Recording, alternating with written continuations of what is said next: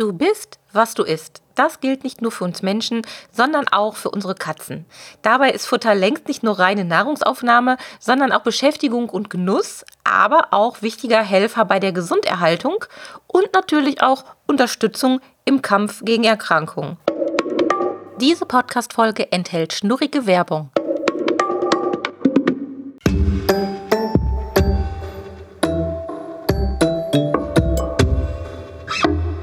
Der Miau Katzen Podcast.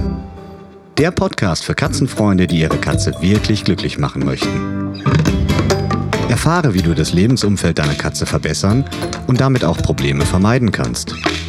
Lerne, was deine Katze für ihr Wohlbefinden braucht und lausche schnurrigen Themen für dich und deine Katze. Hallihallo zu einer neuen Folge Miau Katzen Podcast.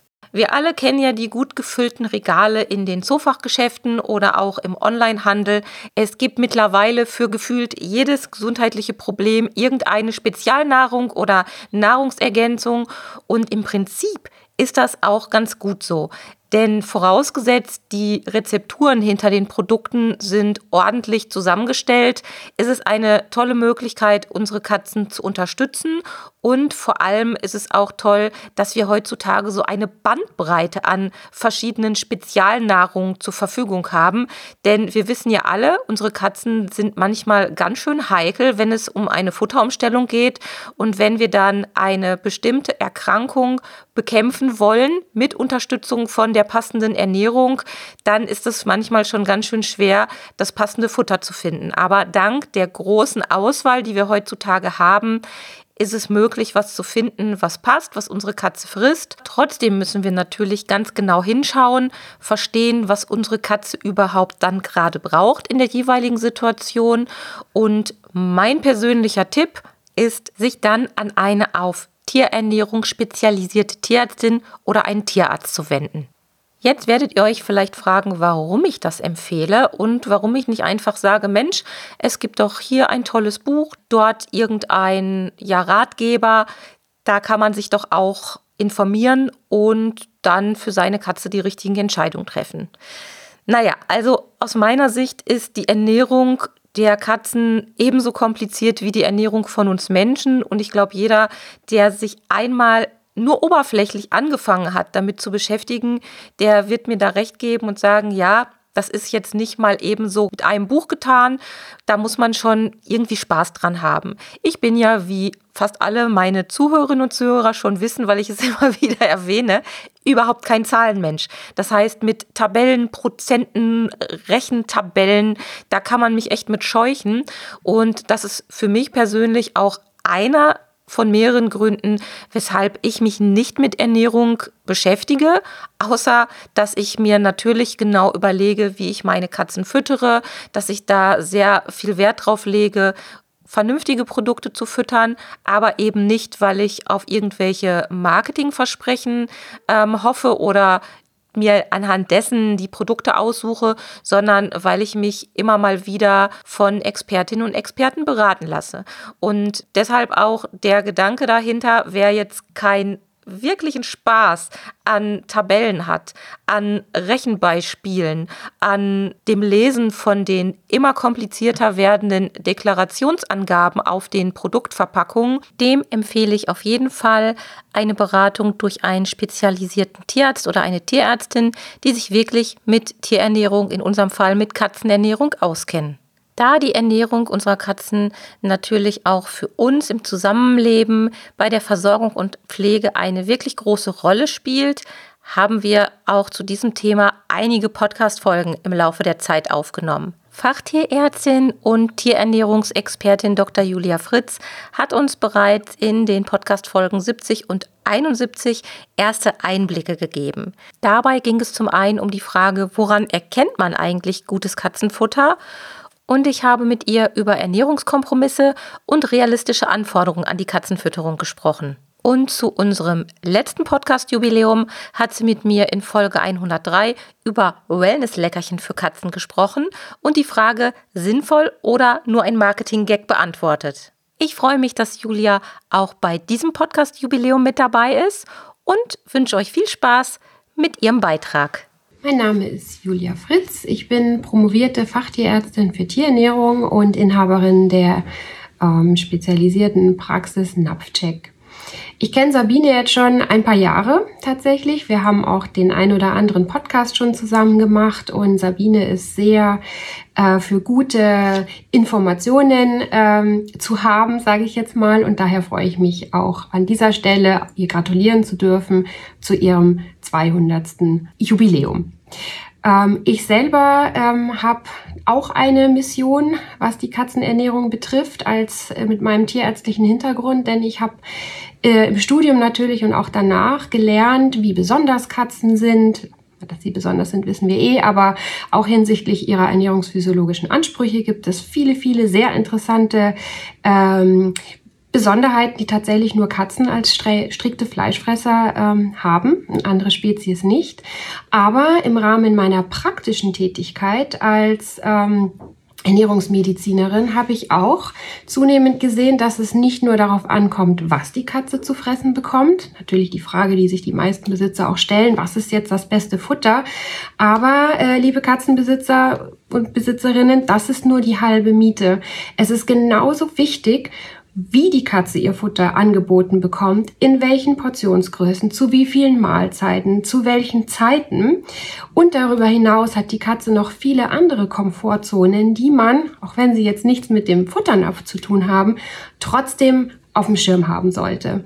Das wären Katzentoiletten, das sind äh, Trinkwasserangebote, natürlich auch die Näpfe welche Art der Näpfe, wo stehen die Näpfe, wie ist das gesellschaftliche Gefüge innerhalb einer Katzengruppe. Ähm, da gibt es auch viele Dinge, die wir oft übersehen, weil wir natürlich mit menschlichen Augen an die Dinge herangehen und es hilft sehr, wenn man manchmal die Katzenbrille aufsetzt. Also quasi so wie die Katze ihrem Hintergrund auch mal den Blickwinkel ändern oder oben drüber schauen, was es noch so gibt. Und das ist mein persönliches Anliegen oder etwas, was mir sehr am Herzen liegt, dass wir äh, nicht nur als Besitzer, natürlich auch als Tierärzte da zunehmend auch ein Bewusstsein für bekommen, was es alles bei Katzen zu berücksichtigen äh, gilt. Und wir haben wirklich viele Fälle, wo wir mit einer ganz anderen Problemstellung sozusagen anfangen und letztlich ein ganz anderes, äh, zu einem ganz anderen Ergebnis kommen, dass irgendetwas anderes im, im Leben, in der Umgebung der Katze nicht gepasst hat und sich letztlich irgendwie in einem Fütterungs- oder auch manchmal gesundheitlichen Problem dann geäußert hat. Das ist meine Mission in dem Sinne. Vielen Dank, liebe Sabine, dass ich das hier kundtun darf. Ähm, ich würde mich freuen über viele, viele interessante äh, Interessenten, interessierte Katzenbesitzer, die vielleicht mehr erfahren möchten, auch über unsere Arbeit. In dem Sinne, frohes Schaffen. Liebe Julia, vielen Dank für deine Anregung und deinen Beitrag und natürlich auch vielen lieben Dank für deine Glückwünsche. Ja, das war natürlich längst noch nicht alles, was wir in den letzten 199 Podcast-Folgen zum Thema Ernährung fabriziert haben hier im Katzen-Podcast, denn es gibt noch weitere tolle Inhalte, die ich euch jetzt vorstellen möchte. In der Podcast-Folge 174 hat uns Fachtierärztin Dr. Melanie Thees aufgeklärt zum Thema Futtermittelallergie, ja oder nein. Ein Thema, wo sich sicherlich schon einige von euch den Kopf drüber zerbrochen haben, denn wenn es zu irgendwelchen Juckereien und Kratzverhalten bei unseren Katzen kommt, steht die Frage nach einer Futtermittelallergie eigentlich immer ganz zentral im Fokus. Und hier gilt es ganz genau aufzupassen und zu überlegen, ob es nicht doch noch andere Ursachen für das gezeigte Verhalten geben kann. Und weiter ging es mit Melanites in Folge 188. Das war im Rahmen unserer Thementage Katzensenior mit einem Thema und einer Fragestellung, über die ich wirklich schon sehr, sehr oft in der Vergangenheit nachgedacht habe. Und zwar geht es um die Frage Mäkeligkeit oder Futteraversion. Wer sich also schon immer mal gefragt hat, wie es dazu kommen kann, dass eine Katze das bisher so sehr geliebte Katzenfutter plötzlich nicht mehr frisst und wer noch nie von einer Futteraversion oder einer gelernten Futteraversion gehört hat, dem lege ich diese Podcast-Folge ans Herz, denn die bringt richtig Licht in den Katzenhalteralltag. Und wer noch mehr wichtige und wirklich spannende Hintergründe rund um unsere Katzen, Katzenfutter und Fressverhalten erfahren möchte, für den habe ich noch einen ganz besonderen Online-Kurs. Denn im Rahmen der Thementage Katzensenior hat Melanie Thees für uns einen ganz besonderen Online-Kurs zusammengestellt mit dem Titel Ernährung der alten Katze. Und jetzt könnte man denken, okay, das ist nur was für die Oldies.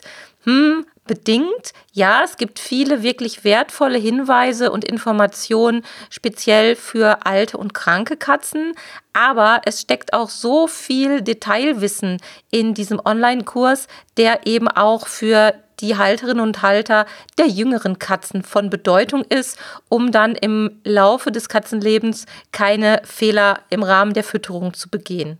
Den Online-Kurs findet ihr ebenfalls auf www.katzen-podcast.de/club und dort könnt ihr einfach auf die Kachel Ernährung der alten Katze klicken und findet alle weiteren Informationen, wie ihr euch den Kurs ansehen könnt. Doch jetzt habe ich erstmal noch einen Jubiläumsbeitrag von Melanie für euch. Und dabei geht es um das so oft verteufelte Trockenfutter. Ja, Melanie, wie sieht's aus? Ist Trockenfutter für Katzen schädlich? Das ist eine Frage, die ich als Fachtierärztin für Tierernährung recht häufig bekomme. Trockenfutter wird oft als Ursache für Harnsteine, Nierenerkrankungen, Diabetes oder Zahnprobleme genannt. Doch ist das wirklich wahr?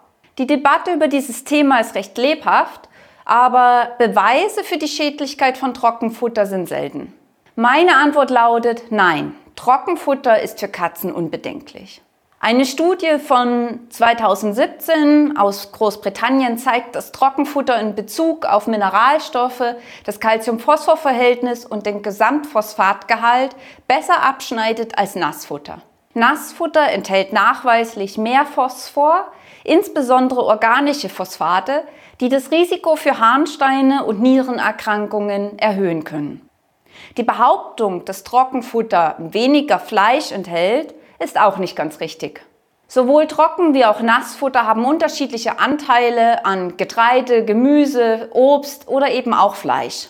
Ein Futter, das zu 70 bis 80 Prozent aus Fleisch besteht, um artgerecht zu sein, das muss wirklich nicht sein.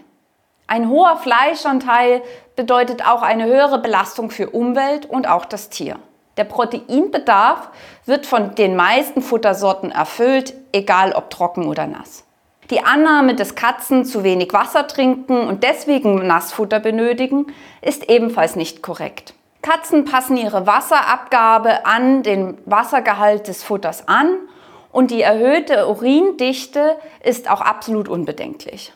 Trockenfutter steht nicht in direktem Zusammenhang mit Harnsteinen. Es ist eher der ungünstige pH-Wert und der hohe Gehalt an Kalzium und Phosphor, das als Ursache zu nennen ist. Genauso wie Stress und ein schlechtes Klo-Management.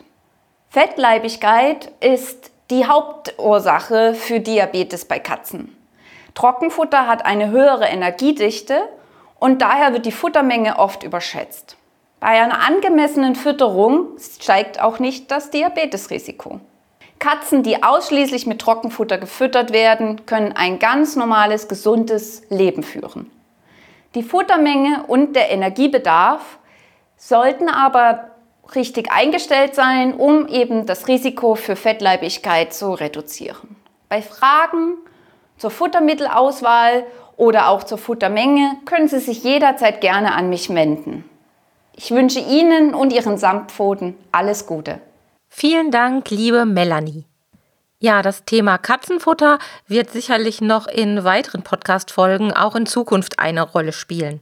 Bis dahin lege ich euch die bisherigen Podcast-Folgen ans Herz und den Online-Kurs von Melanie im Pet Kompetenz Club.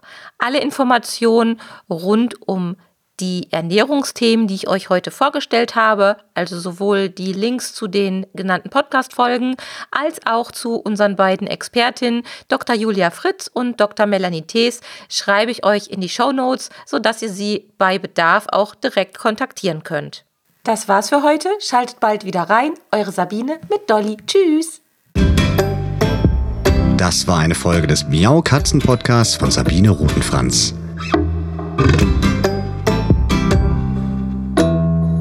Weiterführende Informationen zur Sendung findest du im Internet auf www.katzen-podcast.de.